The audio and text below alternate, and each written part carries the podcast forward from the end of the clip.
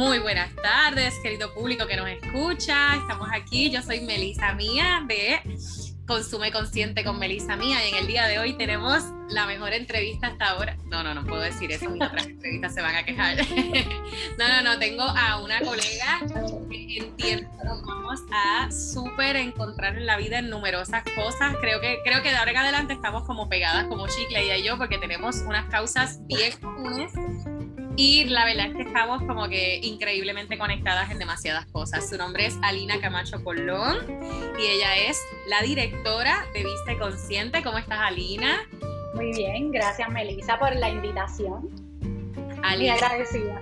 Alina tiene un proyectazo que vamos a estar discutiendo en el día de hoy, que es un proyecto fabuloso en donde trabajamos directamente, ¿verdad? Ella en su particular está trabajando con un tema que a mí me fascina. ¿Cuál es este tema? Pues la moda consciente. ¿Y de qué se trata la moda consciente particularmente para Alina? Alina, háblanos de tu proyecto por encima, porque yo voy a seguir eh, añadiéndole. Cuéntame, por favor. Bueno, pues Viste Consciente es el nombre de mi proyecto es una marca de moda sostenible donde puedes encontrar colecciones upcycling, que son colecciones de rediseño de piezas que ya no se iban a utilizar y yo las rediseñé y las convertí en nueva pieza. Y también Viste Consciente pues ayuda a otras diseñadoras a crear ropa ecoamigable. Entonces, pues un poco es un espacio, yo le llamo Viste Consciente mi espacio. Eso es un espacio de, conversación, es un espacio donde aprende educación, ¿no? Para aprender sobre la moda sostenible. La moda sostenible, pues, ¿cómo la puedo definir? Eh, es la moda del futuro. Ahí, ahí te lo voy a dejar. Es la moda del futuro. Actualmente lo que tú conoces como moda, pues es eso, moda, pero detrás de las piezas, pues hay todo un trabajo este, de producción, de diseño, donde en esos procesos, pues se maltrata un poco los recursos naturales, un poco también eh, a los trabajadores que pues dan su, conocimiento para crear las piezas que nosotros nos ponemos. Y eh, pues hay un tipo de, fealdad, por decirlo así, detrás de la ropa que, que, podemos vestir si no lo conocemos. Y la moda consciente, pues un poco busca innovar eso, cambiar eso y asegurarse de que se siga creando moda, pero no a raíz de contaminación ambiental, ni de trabajo forzoso, ni de trabajo no respetado. Es una moda que se asegura de encerrar en cada diseño, en cada pieza, que hay unos valores justos que han sido tomados en consideración para crear esa pieza. Y no solamente eso, también eh, tomar en consideración eh, todo lo que correspondería, ¿verdad? Nosotros como consumidores utilizar esta pieza. O sea, porque si bien es cierto que tenemos unas alternativas de qué es lo que comemos, de, de cómo vestimos, cómo hablamos, pues esto nos representa y a su vez, ¿verdad? Representa nuestros valores. Entonces, tenemos no solamente con, el, con, el, con lo que sería la contaminación, la moda es el segundo contaminante a nivel mundial luego del, del petróleo, o sea, el tratamiento de las telas está afectando a todos, todos, todos los sistemas de agua que existen en el mundo. O sea, esto, esto debería ser preocupante para todas las personas, no solamente que escuchan este podcast, para todas las personas que se sienten que, que son parte del mundo de la moda, de la industria de la moda. Y en adición a eso, tomar en consideración que también todo lo que sería moda consciente incluye el aspecto ¿verdad? de patrimonio cultural porque también nosotros tomamos, eh, nosotros hablamos en uno de los capítulos de varias de, de las corporaciones grandes que estaban utilizando piezas indígenas para reproducción de sus propias telas. Entonces es como que, espérate, no, ese diseño ni siquiera te pertenece, ¿cómo tú atreves a hacer eso?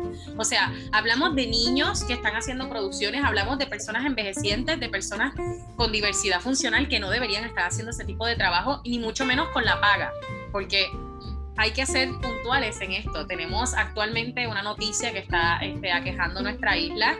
Eh, tengo que pausar para decir que Lina también es de Puerto Rico, porque nuestra, nuestra comunidad principal queda en Grecia. Esto lo sigo diciendo en todos los capítulos. No sé por qué es así, pero es curioso. Así que también wow.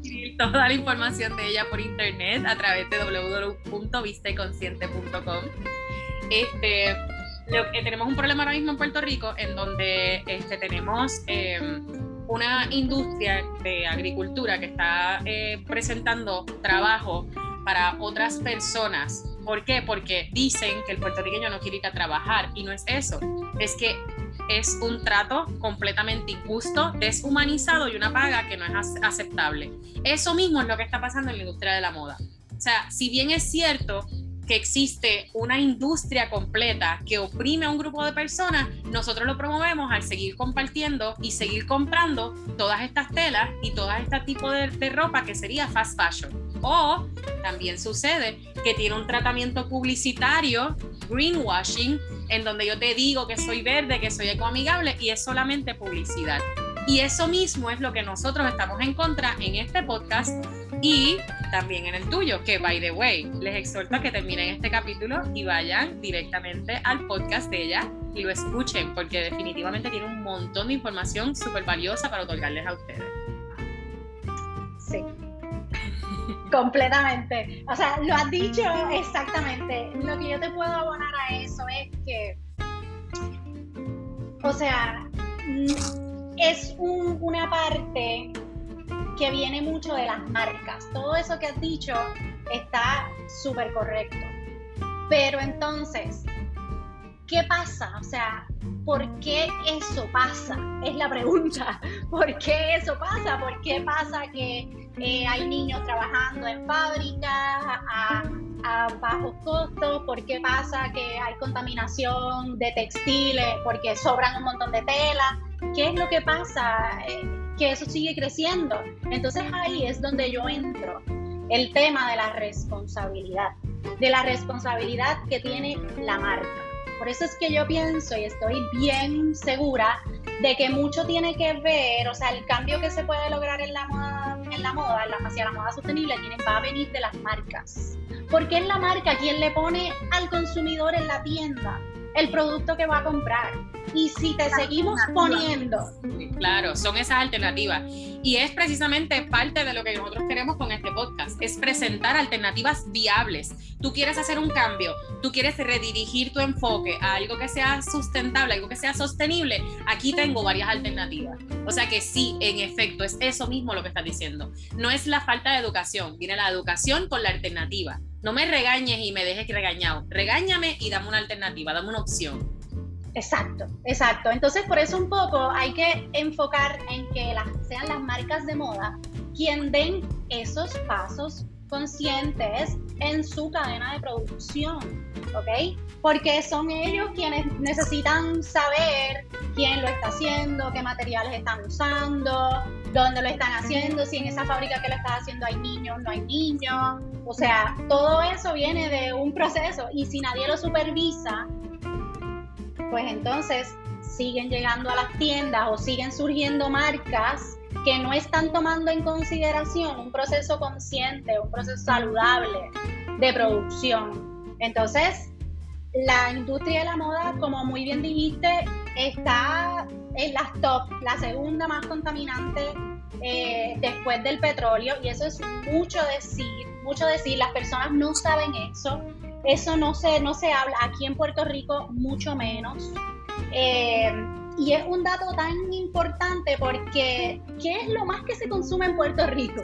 Una de las cosas que más se consume, moda. Las mujeres aquí son locas, locas con ir a comprar, locas con tener los especiales, locas con ir a las boutiques, locas con hacer todo eso. Y todo eso es moda rápida, todo eso es fast fashion, ¿verdad? Moda rápida, eh, en inglés se le conoce como fast fashion y no es otra cosa que una moda que se produce en un corto periodo de tiempo, es rápida, ¿ok? Son marcas de moda donde te sacan una colección hoy y a las dos semanas ya tienes nuevas piezas en la, en la tienda. Entonces te obligan y te activan ese sentimiento de consumir, ¿no? Y de querer eh, ir a gastar tu dinero. y, te ponen las piezas en la tienda, este, con lentejuelas y con 20 cosas. Y la moda sostenible es más limpia. La moda sostenible no es cargada cuando uno conoce la moda sostenible y te entras en este mundo y empiezas a ver diseños en moda sostenible, tú te vas a dar cuenta que los diseños no son cargados, son súper lisos, súper plain, eh, casi no tienen color, o sea, es lo más limpio que se pueda hacer. Eso súper contrasta lo que hay allá afuera. Entonces, eh, por eso es que la industria de la moda se ha posicionado como segunda contaminante después del petróleo. Eh, entonces, o sea, en los procesos de producción de toda esta ropa, acuérdate que el consumidor lo que ve es la pieza colgada, bien bonita, en la tienda cuando llega, pero antes de eso han pasado meses largos, tal vez años de diseño, de trabajo con las manufacturas, con los fabricantes, con estas, estas personas que, son trabajadores, estos niños, eh, eh, la forma en que ellos cortan, se deshacen de los textiles, eh, escurren los teñidos en el agua, el agua se va contaminada por ahí. Y, y un poco eso es lo que sucede detrás de las piezas de ropa y por eso es que la industria de la moda se ha posicionado tan alto como contaminadora en estos momentos. Por eso es que estamos en este punto. No, y lo doloroso que es, porque realmente todo lo que estás diciendo es dolor para todas las personas. O sea, estamos, estamos pasando, y ahora que lo estás diciendo, se me, se me ocurre, ¿verdad? Este, que también tenemos eh, un contraste entre lo, que, entre lo que públicamente se conoce como autocuidado, sobre todo con nosotras las mujeres, de que te sientes estresada, pues ve al shopping y veas compras este, combinado ¿verdad? con una agenda que, que realmente lo que hace es oprimir más a las mujeres. Porque si bien es cierto, ¿verdad? Que la industria de la moda es una dominada por las mujeres, y cuando lo digo, lo digo específicamente en el área de modelaje, no estoy hablando de, de diseñadoras, porque las diseñadoras tenemos, no están tampoco bien posicionadas. Y, también tenemos la desigualdad salarial todavía en la moda. O sea, esto hay que decirlo porque también es parte de... Si nosotras como mujeres que estamos apoyando a otras mujeres nos damos cuenta de que existen otras alternativas, tanto para cuando sentirnos bonitas, ¿verdad? Porque muchas veces lo primero que dicen, no, vas a ir a tal actividad, tienes tal tal cosa, tienes que ir a comprarte algo inmediatamente. Ok, eso va conforme a tu piel, o sea, le hace bien a tu cuerpo, te sientes cómoda con eso, por cuánto tiempo lo vas a tener. O sea, todo ese aspecto adicional que tiene que ver con, con, cómo se vende versus cómo se siente, también es un pareo muy importante y es una conversación que, ahí digo yo ahora, mi nueva frase es que tenemos horas para estar en Clubhouse, en una sala. O sea, como que pienso que, que es algo que también se tiene que denotar. O sea, tenemos una cultura que te promueve eso, porque es una, es una gratificación instantánea y es una necesidad de cambiar el clima instantáneo. Entonces, ¿qué hay con pausar? ¿Qué hay con, con sentir tus propias emociones? ¿Qué hay con, con, decir, sabes que hoy me merezco estar triste y lo voy a estar hasta este momento, hasta este grado, hasta, hasta este límite? Y luego voy a procesar mis emociones y las voy a redistribuir y voy a trabajar a transmutar mi energía. O sea, hay posibilidades, no necesariamente tenemos que encajonarnos en que me dejó el novio, voy a hacer compra, me voy a hacer... Ok, puede ser bueno para procesar una emoción, pero realmente cuánto la estás procesando o te estás distrayendo o sea, eh, todo eso va de la mano completamente a una industria que entonces te lo siguen poniendo ahí, no. De la única forma que te ves femenina es con este tipo de ropa. O te vas a sentir eh, poderosa o capaz o lo que sea con esto. No lo es, no es cierto. Yo, yo tengo muchísimas veces en las cuales cuando me siento capaz es cuando me siento cómoda. Y cuando me siento cómoda y capaz, yo que tengo la piel sensible, pues es con ropa 100% algodón. Es como yo me siento más cómoda Entonces ahí yo me pongo a pensar, ¿verdad? Ya que tengo un poco más de, que tampoco me puedo considerar como el ser humano más consciente, siempre estamos evolucionando y precisamente esto es parte del podcast, ¿verdad? Sí, sí. Este, ¿Qué alternativas tengo dentro de las que ya siento que me, que me funcionan? O sea, si ya yo sé que, que, tengo unos, unos costes ¿verdad? un poco más elevados en, en, una alternativa de ropa que sea más consciente, pues entonces ahorro para eso, porque a la hora de la verdad, en mi escala de valores personales, se sopesa ¿verdad? que el bienestar común es para mí más importante que mi bienestar solo. Entonces mi bienestar común viene acompañado de una persona responsable que hace relaciones y acuerdos responsables para ambas partes, que es justo, ¿verdad? Que, este tipo de dinámicas son justas para todo el mundo, incluyendo la tierra, incluyendo el agua, incluyendo el ambiente. O sea, todo eso, todo eso para uno poderlo sopesar y para uno entenderlo, uno tiene que comprender que las cosas no vienen de la nada. El hecho de que tú vas a una tienda, eliges una pieza, la pagaste, hay un proceso detrás. Y usualmente ese proceso conlleva sangre y conlleva dolor. Y no es justo. Y si es injusto para una persona, ¿por qué va a ser justo para ti? Sí, eso es mi análisis, ¿verdad? el análisis que yo le he hecho a eso es la crianza. A nosotros nos han criado así, ¿ok? A nosotros nos han enseñado, o sea, estamos acostumbrados a eso porque eso fue lo que nos enseñaron.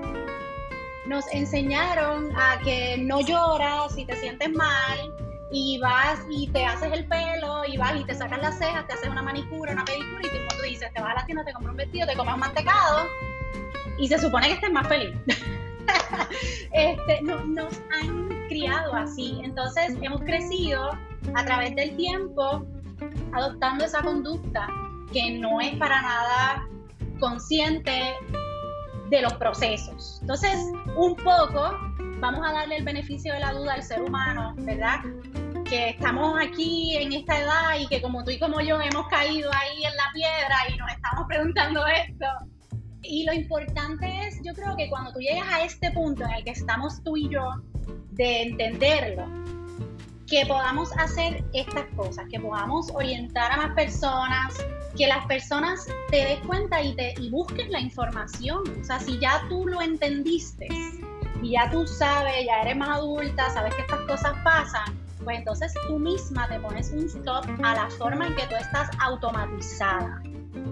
Automatizada en tu estilo de vida, eh, consciente. Pues el tema de la moda consciente está atado al estilo de vida que uno lleva, ¿verdad? Porque como tú muy bien dices, la moda sostenible no es barata, no es económica, eh, cuesta más, más cara que la moda eh, rápida, pero la persona que la compra ya lo sabe y está dispuesta a hacer el gasto porque eso le trae otros beneficios que le, le, le apoyan sus valores apoyan sus creencias, apoya el medio ambiente, apoya lo que ella cree.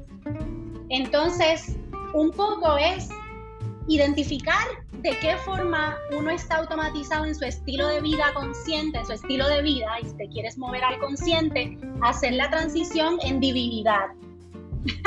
en divinidad. Dilo, ok, hasta aquí llegué, entendí. Y la próxima vez que tú te veas en una situación en donde tú vayas a querer ir al shopping y meterte a Forever 21 y comprarte un vestido o unos accesorios, pues detente conscientemente. Toma tu acción es controlarte a ti en tu estilo de vida. Y una vez tú te pongas ese chip, ya tú vas a estar más alerta a las formas en que tú vas a poder vestir mejor, o sea, vestir más consciente. Claro, claro, no, totalmente. Yo pienso que también tiene todo que ver con la escala de valores y cómo variamos nuestra decisión de compra. Porque este, una de las cosas eh, que yo estaba hablando con, otra, otra persona que también entrevisté, que, que viene pronto este, en los próximos capítulos, estábamos hablando precisamente de la decisión de compra y de cómo sucede. Entonces, si bien es cierto que tenemos una decisión de compra emotiva, ¿verdad? Que, que nos llama la atención porque, porque nos, nos, apeló a la emoción, tenemos la opción siempre de llevarlo al, a la transición racional. Y entonces podemos decir, esto me está apelando tal emoción. Mm, quizá como adulta responsable puedo entender que me está apelando una emoción y dejarlo ahí. Exacto, exacto. acordemos a las personas que nos están escuchando, viendo, que el, la meta de las marcas es hacer que tú compres, ¿ok? Así que ellos van a apelar a tus emociones, ellos te van a poner lo más bonito ahí, al mejor precio, bien bonito, pero detente, lo mejor que tú puedes hacer es detenerte y preguntar, ¿de qué está hecho? Mira, o leer, lee las etiquetas, lee la etiqueta, tú lees la etiqueta y si no te está claro lo que dice, tú pregúntale a alguien que esté en la tienda, alguna de las, de las trabajadoras, y que te expliquen un poco más de la tela, de dónde viene, cómo lo hacen, cómo trabajan ellos, si tienen algunos folletos informativos que, donde muestre cómo es la producción de esa marca, cosas así, o sea, pónganse curiosas, pónganse curiosas en la manera en que compran y pregunten, y si no son materiales ecoamigables, mi, eh, mi, eh, es? mi recomendación es que no hagan la compra. No hagan la compra y esperen tal vez a que les llegue de otra forma eh, la prenda que buscan. Pues hace, hace exactamente dos días estaba trabajando con los stories. Este, en abril nosotros tenemos un challenge que es para llevar un, un diario de compra. ¿Y para qué es esto? Precisamente para tú manejar bien tus finanzas, entender en dónde tienes las fugas más grandes de dinero y en adición, ¿verdad? Parear con cuáles son tus hábitos de compra. Porque muchas veces, sobre todo cuando estamos, cuando estamos emprendiendo, y esto se lo digo a, a mis emprendedoras, este, queremos controlar gastos de la compañía, pero es que no sabemos ni cómo nosotros mismos trabajamos con nuestros gastos. Entonces, para estar en esa conciencia de manejar finanzas corporativas, tienes que manejar finanzas personales. Entonces, cuando tú empiezas a hacer ese proceso de decir, yo compré tal cosa, esto cuesta tanto, y empiezas a analizar y a decir, quizás, ¿sabes qué? eso no lo necesitas en este momento, lo puedes comprar luego y hacer ese tipo de pareo conlleva ¿verdad? Mucha, mucha introspección que, que, no es un proceso tan fácil de hacer, es un proceso más complejo y a la misma vez, ¿verdad? Eh, que es el silver lining de todo este proceso, lo, lo fabuloso del, del asunto, es que te das cuenta de cuán capaz eres de hacer cambios positivos para ti, para más nadie. Porque es que quien, a, quien, a quien verdaderamente estás construyendo, a quien le estás haciendo el castillo, como le digo yo a, a, a mis muchachas en mentoría, o sea, está bien, no somos princesas, fabuloso. Ok, ¿a quién le estás haciendo el castillo entonces? Pues si tú estás haciendo un castillo hermoso para ti misma, pues entonces nútrete de, cosas alrededor tuyo que te hagan sentir cómoda en tu propio castillo. Si es un castillo lo que quieres, porque a la hora de la verdad, y todas queremos cosas diferentes y, y, hay gente que lo que quiere es una choza en el monte, pues fabuloso, eso, fabuloso. El punto es que lo hagas bajo tus propios criterios, bajo tu propia conciencia y bajo, bajo tu estándar que no sea el que mami dijo, mi esposo dijo, mi hija dijo, no, no, no, no, no, ¿qué quieres tú? Entonces, cuando entras en ese proceso, hay muchas cosas que tenemos que desaprender. Y la, y la realidad de todo esto es que lo puedes hacer. Y entonces, todo ese espacio me lleva a la primera pregunta de esta entrevista. ¿Qué es lo que te mantiene a ti consciente? O sea, ¿cuál es tu por qué? Porque, porque me encanta todo lo que has presentado. Ahora, ¿de dónde nace? Bueno, nace como de eh, un propósito personal que yo tengo con el cuidado del medio ambiente y de la sociedad, un poco entre todo ese proceso que estábamos hablando del aprendizaje del ser humano. Este, yo también tuve mis, mis momentos ¿no? en, en crianza de que estamos automatizados, aprendemos cosas y no necesariamente son las cosas que tu alma quiere. y cuando un poco yo fui desarrollándome en esa parte que tú muy bien mencionas, de lo que yo quiero y de lo que mi alma busca querer, mi alma busca cuidar, pues está eh, la armonía, está la armonía en, en la sociedad, porque está muy dañada, está muy dañada, está muy contaminada, está muy necesitada. Entonces, pues un poco até eh, esas, esas dos vertientes que necesitamos para vivir, porque necesitamos, el ser humano necesita del planeta Tierra, necesita del medio ambiente, necesita de un buen oxígeno, necesita de buena agua limpia, necesita de tratarnos bien, necesita de que seamos, vivamos en armonía. Y esas, esas dos vertientes en mí personalmente me apasionan mucho y las uní a la moda, que bueno, es la carrera que estudié, ¿verdad? Que decidí estudiar y la uní y encontré en esa unión la moda sostenible. Me encanta porque mientras lo dices te verían los ojos y cuando a mí, yo veo que, que alguien le vea los ojos mientras hablas, como que para, mí es lo último, o sea, así me parece. Sí, es que es así, es así completamente, o sea, esa es la única explicación. Mi proyecto yo le pongo pasión desde ahí, desde mis dos pasiones, mi pasión de la moda y mi pasión porque haya un mejor futuro. Yo soy mamá, este, yo tengo un niño de 8 años y yo le tengo que dejar a mi hijo y, mis papás, yo quiero que también vivan su vejez, yo quiero vivir mi vejez en un mundo que se pueda respirar salud, que todo el mundo sea amable, ese es el mundo ideal, no lo es, pero los que estamos identificados a eso, trabajamos a favor de eso y desde ahí es que voy yo.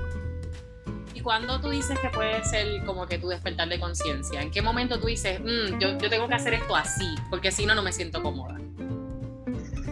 Eh, bueno, yo creo que fue después de como haber tratado un poco el tema de la moda rápida, porque Viste Consciente no es la primera marca que yo tengo. Yo antes hice dos marcas más, eh, pero no tenían enfoque en lo sostenible, pues porque en aquel momento tal vez no lo conocía. Volvemos, no nos educan para eso. Entonces, cuando un poco, pues yo estaba en la escuela de moda, yo estudié en Miami International University of Art and Design, allí estudié mi, mi grado en diseño de moda. Antes que eso, estudié comunicaciones aquí en la Universidad del Sagrado Corazón, comunicaciones con relaciones públicas, y después es que me muevo a Miami a estudiar fashion. Entonces allá hago todo mi grado de, de moda, salgo y pues obviamente los que salen quieren hacer una marca de moda. Y pues un poco empecé a trabajarla, pero es tan amplio el, campo, cuando tú vienes a ver, hay tantas telas, hay tanto esto, tanto lo otro, y todo es tan igual que como que no encontraba, no encontraba el concepto que yo quería. Y entonces un poco seguí buscando y buscando, educándome yo, educándome yo, yo misma en la computadora, buscando, ya yo me había graduado. Y después de dos eh, marcas fallidas, por llamarlas así, eh, pues fue que encontré el tema de la moda sostenible, me empezó a interesar los materiales eh, que existen, que son ecoamigables, este, detrás pues todo un proceso mucho más interesante, mucho más saludable y como que ahí fue donde yo me encontré como diseñadora. Y pues desde ahí fue mi despertar de conciencia a cambiar completamente el concepto que yo tenía cuando salí de la escuela de moda de lo que yo quería hacer como diseñadora a lo que me he transformado hoy con Viste Consciente. Y que realmente es un proceso de, de, de, mucho conocimiento, pero conocimiento alterno, por decirlo así. A mí me encanta eso porque muchas personas, sobre todo ¿verdad? Este, la generación de baby boomers, este, nos inculcaron, nos criaron con el espacio de que no, la universidad te va a formar como profesional, la, la, la, la, la y yo me he dado cuenta con cuantos más profesionales hablo, que usualmente, pues sí, la universidad te lleva hasta, hasta cierto espacio. Lo que tú quieres hacer después, ese proyecto de vida, te toca a ti. Entonces, entenderlo de antemano realmente puede, puede ayudar a muchas personas que están todavía en la universidad y escuchan este podcast que, que, es un proceso natural, que es normal sentirse bien loco de que porque yo estudié esto y que voy a hacer y la, la, la, la, eso es completamente normal, no te desesperes, vas a encontrar específicamente lo que te nutre y lo que te hace brillar los ojos, como ahora mismo estoy viendo ese brillo en los tuyos, que me encanta porque eso, eso pasa cuando son, cuando son nuestros bebés, o sea, cuando tenemos al que le metemos toda esta energía, toda esta pasión, porque realmente creemos en él Eso, ese es el resultado. Y, y funciona, o sea, funciona.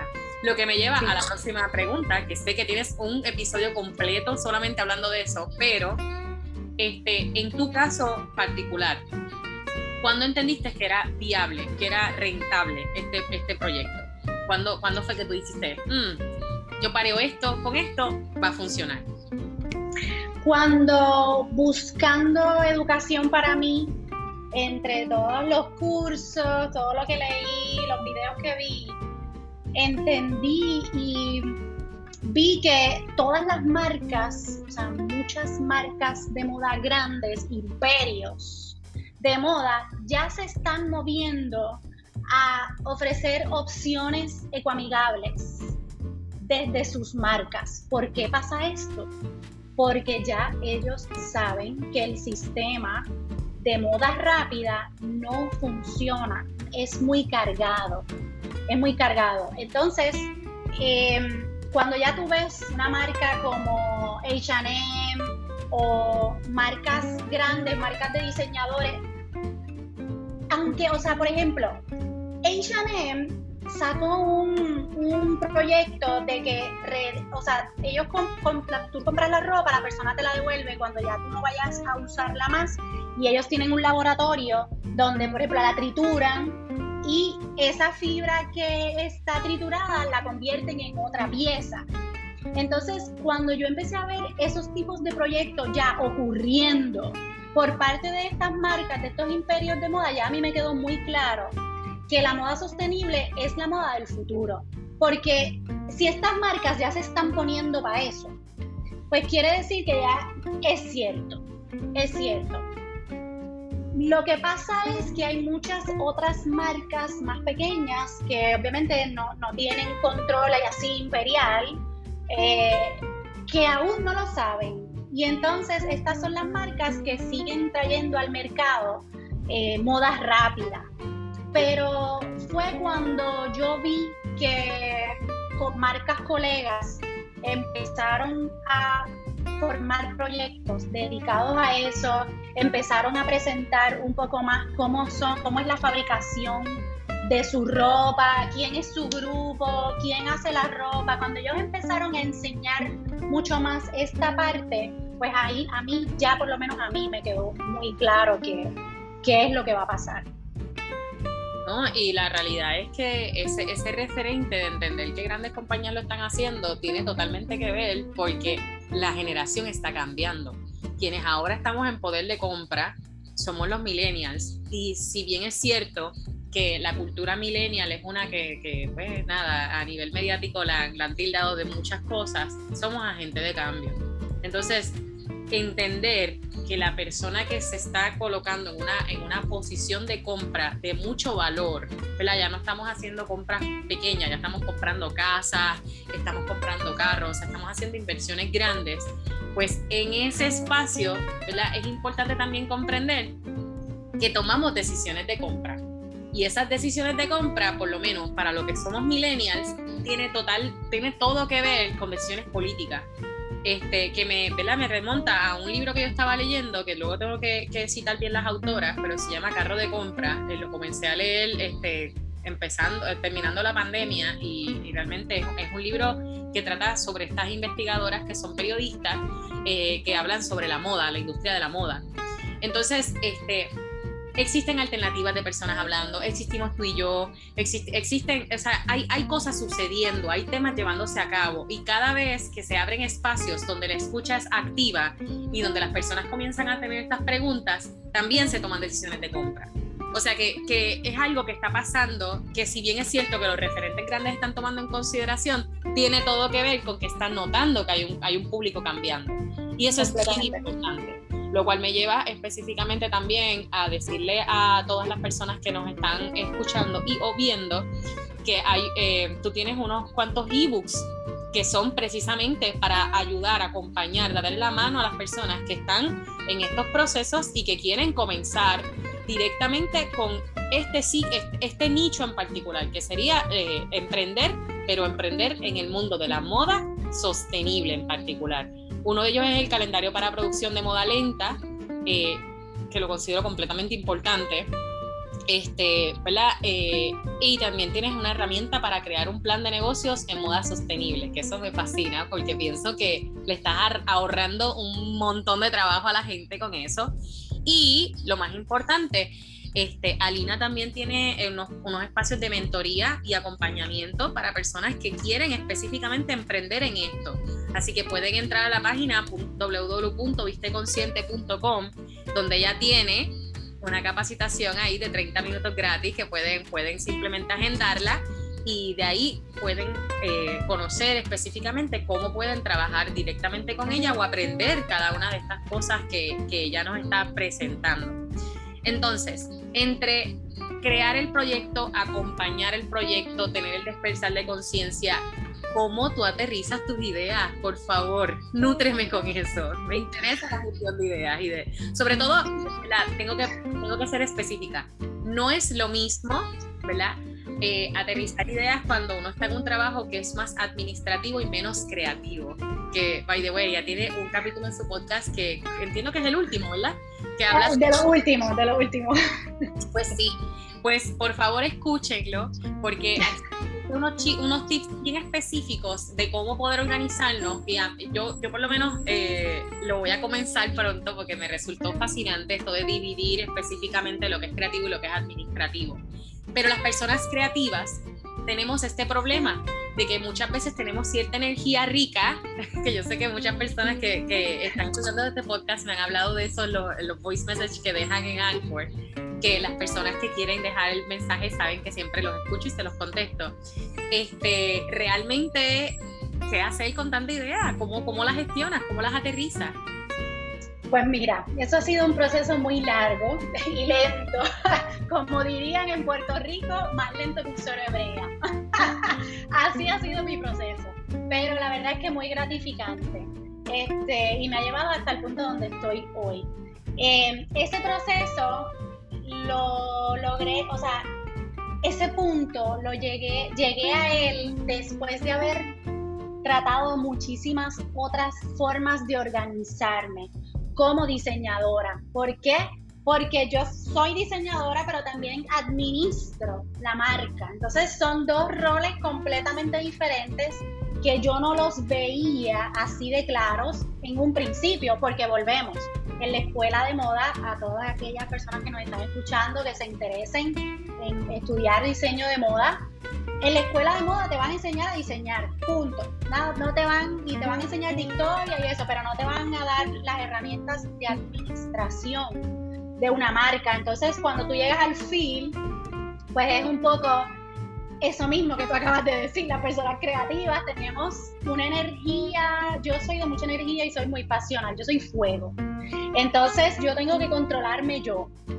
Eh, y con el tiempo yo he visto cómo yo funciono, cómo mi alma funciona como creativa, cómo mi, mi alma funciona como persona administrativa, como líder. Y un poco logré ver la diferencia un día. No me preguntes cómo. Llegó a mí esto. Yo dije, yo tengo que separar unas cosas de la otra porque no puedo funcionar. Me, se me estaban mezclando las energías. Entonces no, no podía ser productiva, vamos, ser productiva.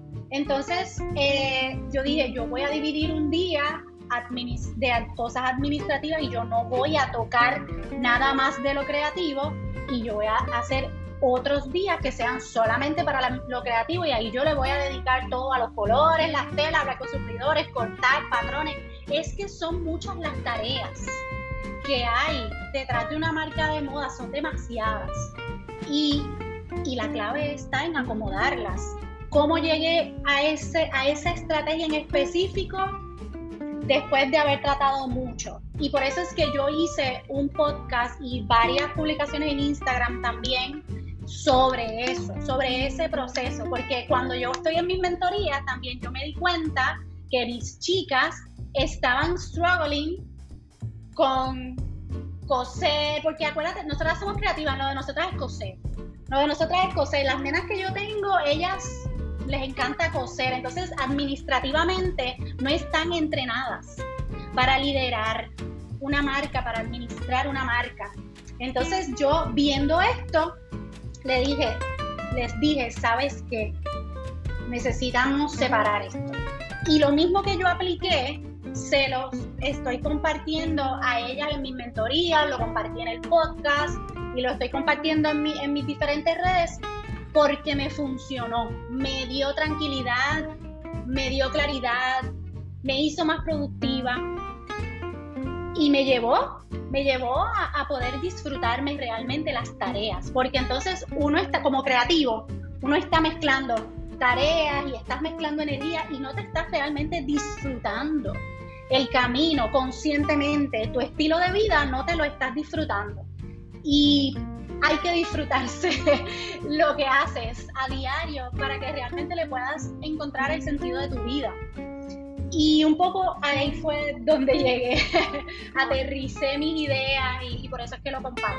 Eso es lo que yo le digo a todo el mundo, que, y lo digo mucho en, en, todas mis publicaciones, hay que abrazar los procesos, pero abrazar los procesos, abrazarlas en las buenas, abrazarlas en las no tan buenas y abrazarlas en los días sosos y aburridos, porque eso también viene. Entonces, ¿de qué forma tú tienes criterios para saber realmente que la estás pasando bien? Pues porque hay días que no la pasas tan bien y es importante empoderarnos en cada uno de estos procesos y encontrar belleza en cada uno de ellos. Y una de las cosas, ¿verdad? Para aportar a lo que dices, una de las cosas que yo eh, regularmente hago, sobre todo en estos procesos de pandemia, es el, el, eh, el, espacio de cambiar tu espacio de trabajo, irte a otro lugar, busca áreas verdes. Yo, yo le promuevo mucho a, este, a, mi, a mis clientas, sobre todo las que son de coaching, intenta trabajar en lugares verdes, sobre todo cuando estás trabajando cosas administrativas mega aburridas, porque así te da la oportunidad también de tener como que este espacio visual que no te abruma tanto, porque muchas veces eh, cuando estamos trabajando sobre todo lo administrativo, lo que tenemos son tablas de Excel abiertas y mucho documento en blanco y mucho... Entonces, pues, colócate eso, o sea, date esa oportunidad. No lo puedes hacer en un lugar abierto, pues llénate de arte, coloca obras que te llamen la atención, de artistas que te gustan, que donde veas colores que te llaman la atención, o sea, como que intenta siempre buscarle la vuelta. Y, eso que dices, este, lo voy a aplicar porque definitivamente me interesa saber cómo me va al respecto. Así que muchas gracias. Muy bien. Eso, adicional a, a, eso que has dicho, ¿cuál ha sido como que el mayor de tus retos emprendiendo? Pues yo diría que emprender y ser mamá. emprender y ser, mamá. Soy mamá este, y tengo un, un, niño, un varón, ser mamá de varón. Soy hija única, así que no tengo hermano, no tengo nada de experiencia criando ni viendo crecer a un niño.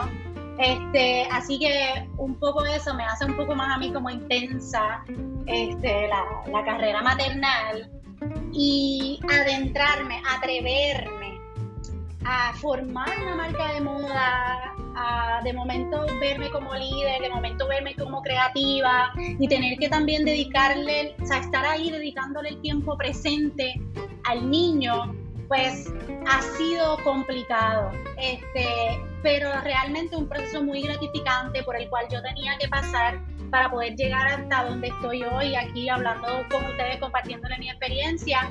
Y no es nada que no se pueda lograr, simplemente que pues como, como bien estamos hablando de las energías, las energías son completamente diferentes eh, una cosa con la otra, la maternal, con la emprendedora. Entonces, un poco también me tocó buscar ese, ese punto medio de balance entre mi persona como mamá y mi persona como la imagen de vista consciente. Y ha sido un reto, pero creo que ya estoy bastante adaptada. Ese sistema de dividir mis días también me ha ayudado mucho para dividir esa energía maternal, para estar muy consciente, disponible en el tiempo. Y yo pienso que ese ha sido el mayor reto.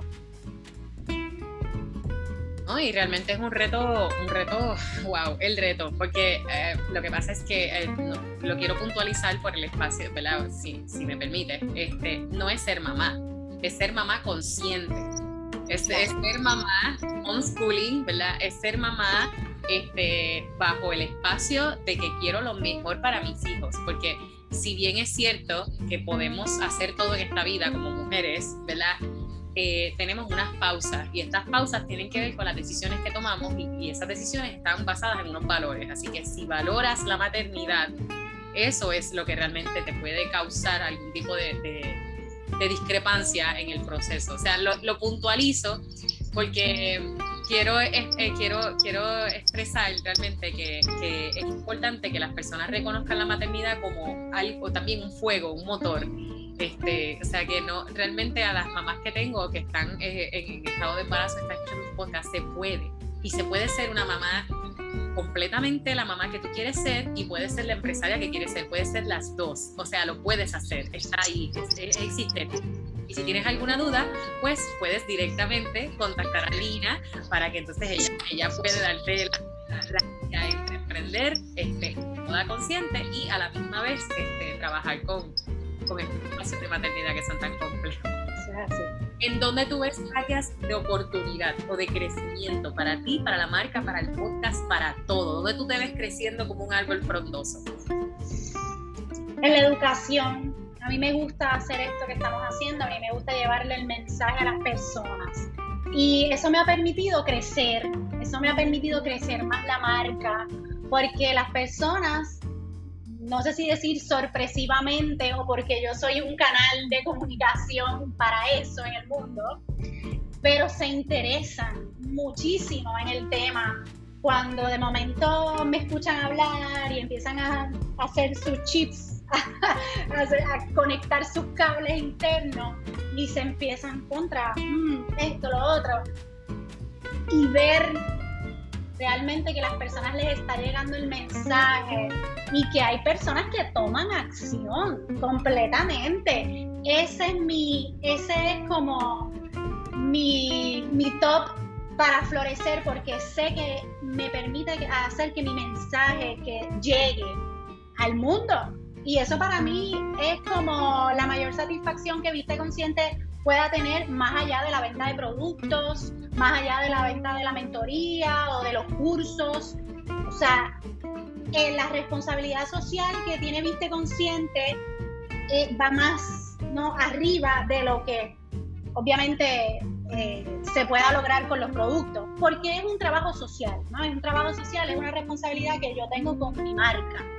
Y que yo pueda lograr eso y desde ese punto impactar otras personas a que puedan lograr un estilo de vida un poco más presente, un poco más consciente eh, en su forma de vestir, pues para mí es como el top de abundancia y agradecimiento que pueda tener Viste Consciente.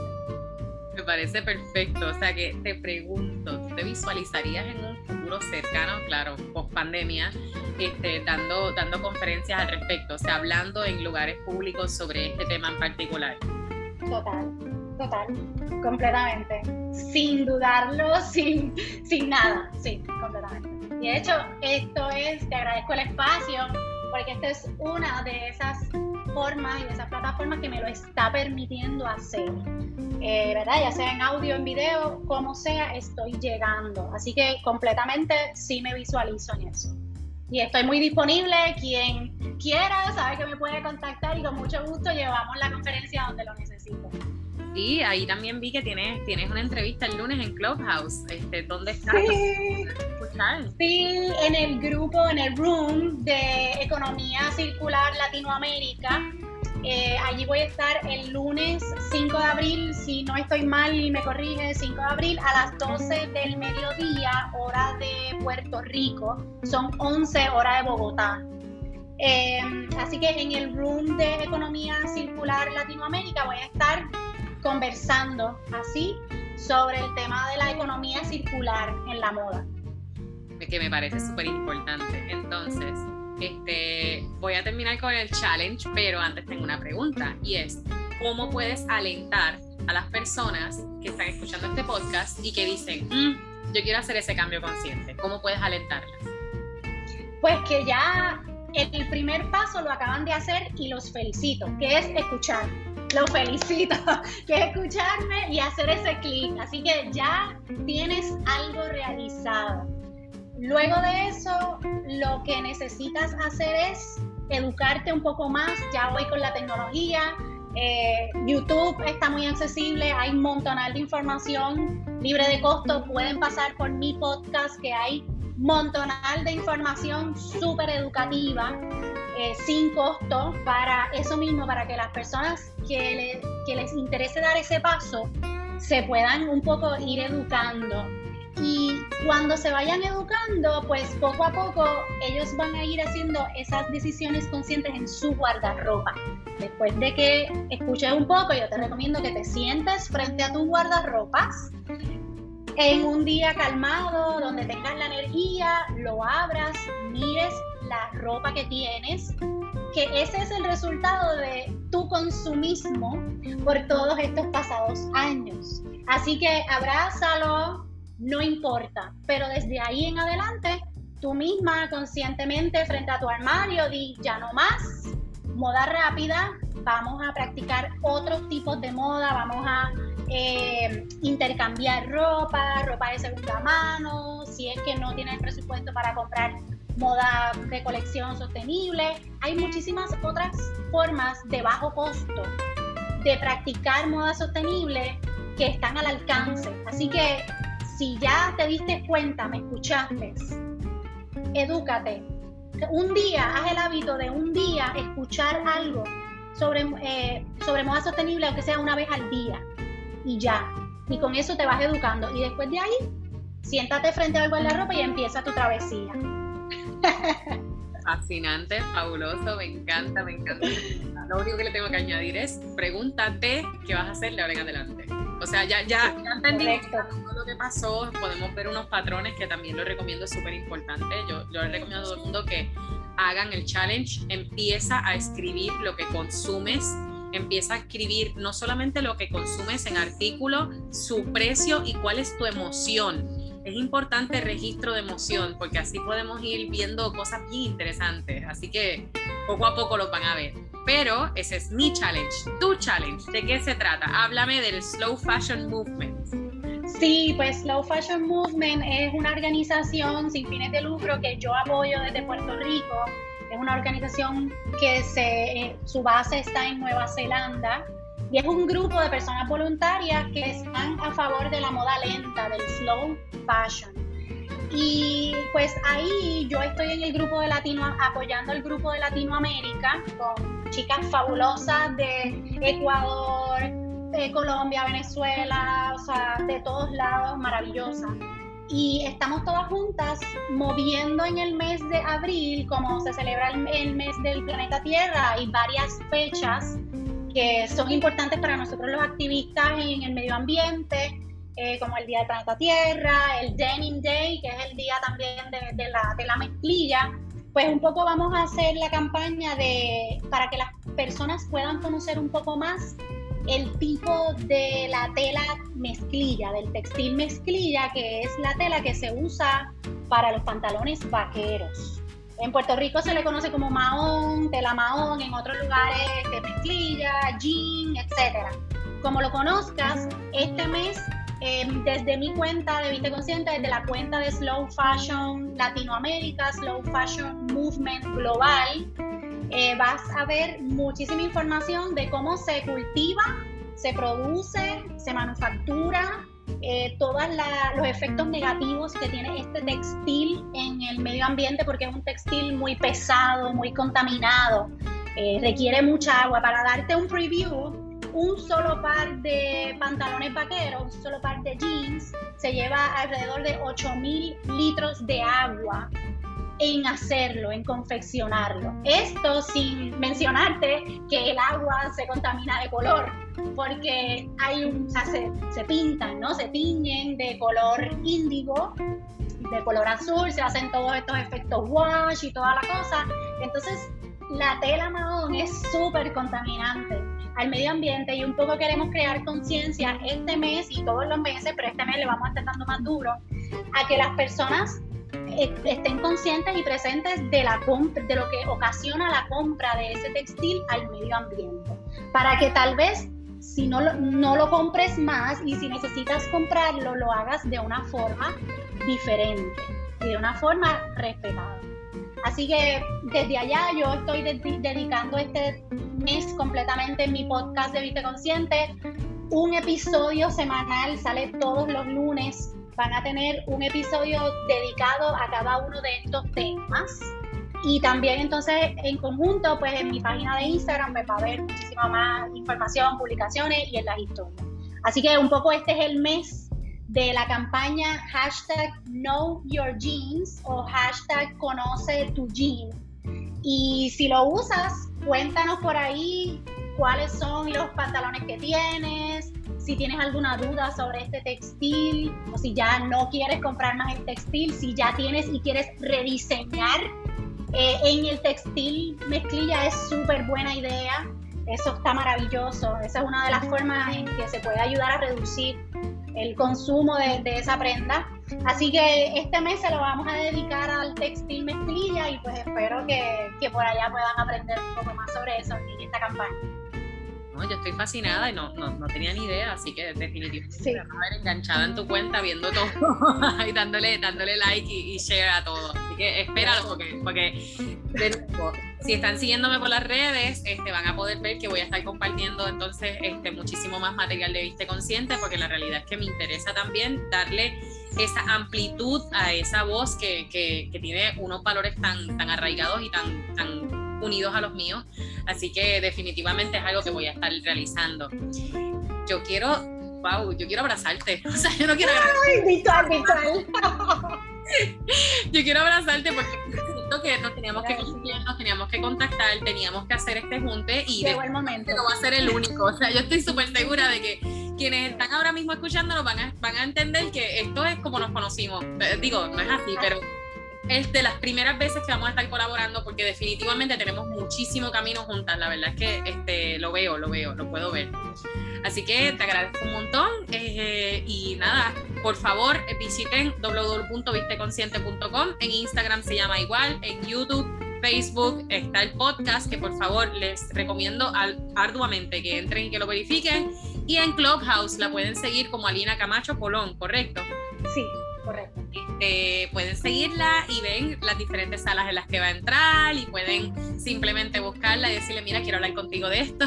este, Lo pueden ver eh, cuando entran a la aplicación a mano derecha pueden ver a uno de los usuarios si ven que está eh, eh, colocado en verde, es que está online y pueden simplemente abrir room con esa persona directamente. Eh, ¿Qué más les puedo decir? Estoy increíblemente fascinada con esta entrevista y estoy contenta y ya estoy on board con, con, el, con el slow fashion movement del mes de abril en particular con, con los maones. ¿Qué más te puedo decir? Muchísimas gracias, de verdad. Gracias a ti por el espacio, por permitirme llevar la voz, el mensaje y llegar a más personas desde Puerto Rico, que yo sé que aquí en la isla hace mucha falta escuchar este tema para que nosotros mismos en la sociedad pues podamos aportar el granito de arena y estoy súper agradecida de haberte conocido. De, esta forma ya nos teníamos que encontrar y en Viste Consciente también tienes una voz, tienes un canal, ya vemos cómo hacemos algo por allá en el podcast, hacemos live, algo, así que stay tuned que vienen más cositas. Sí, muchísimas gracias.